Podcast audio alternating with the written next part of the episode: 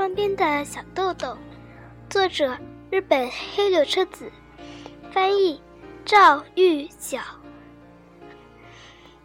绘图日本烟气千红。每个人都能在这本书里找到自己阳光灿烂的童年。这本书讲的是一所学校和在那里上学的一个女孩子的真实故事。故事发生在第二次世界大战结束前的东京。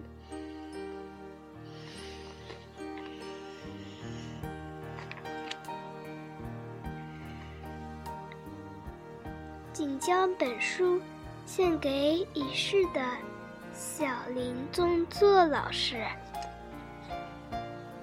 好好嚼啊！通常看过盒饭之后，孩子们就可以说。我吃啦，然后开始吃饭。但是在巴学园，这中间还要加上一段合唱。这也是巴学园真特别的地方。校长先生是一位音乐家，他自己写了一首饭前歌。不过这首曲子的这首歌的曲子是一位英国人写的，校长先生只写了歌词。而且，其实更准确的说，校长先生是把原来的那首歌换成了自己的写的歌词。原来那首歌就是有名的《划船歌》，划啊划啊，划起你的小船，轻轻地顺着小溪，顺着溪流飘下，啦啦啦啦啦啦啦啦啦，生活像梦一样美好。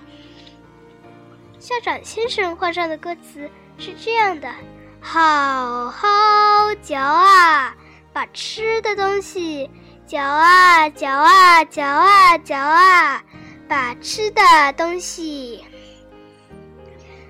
唱完这首歌之后，大家才这才说我吃啦。在划啊划啊划起你的小船的旋律中，校长先生非常巧妙地换上了。好好嚼啊的歌词，很多巴学园的毕业生在长大以后，还一直以为这个旋律本来就是饭前歌的。校长先生也许是因为自己的牙齿牙齿脱落了，才写这首诗歌的吧。但其实更有可能的是。比起好好嚼啊，好好嚼来，校长先生认为更重要的是吃饭的时候，应当花上一段时间，心情愉快的和朋友们交谈着，慢慢的吃。他一直这样教导着孩子们，大概是为了防防止孩子们忘记校长。先生才写了上面的那首歌吧。总之，大家唱完饭前的歌，然后说一声“我吃啦”，就开始向海的味道、山的味道进攻了。小豆豆当然也是一样。一时间，礼堂里安静下来。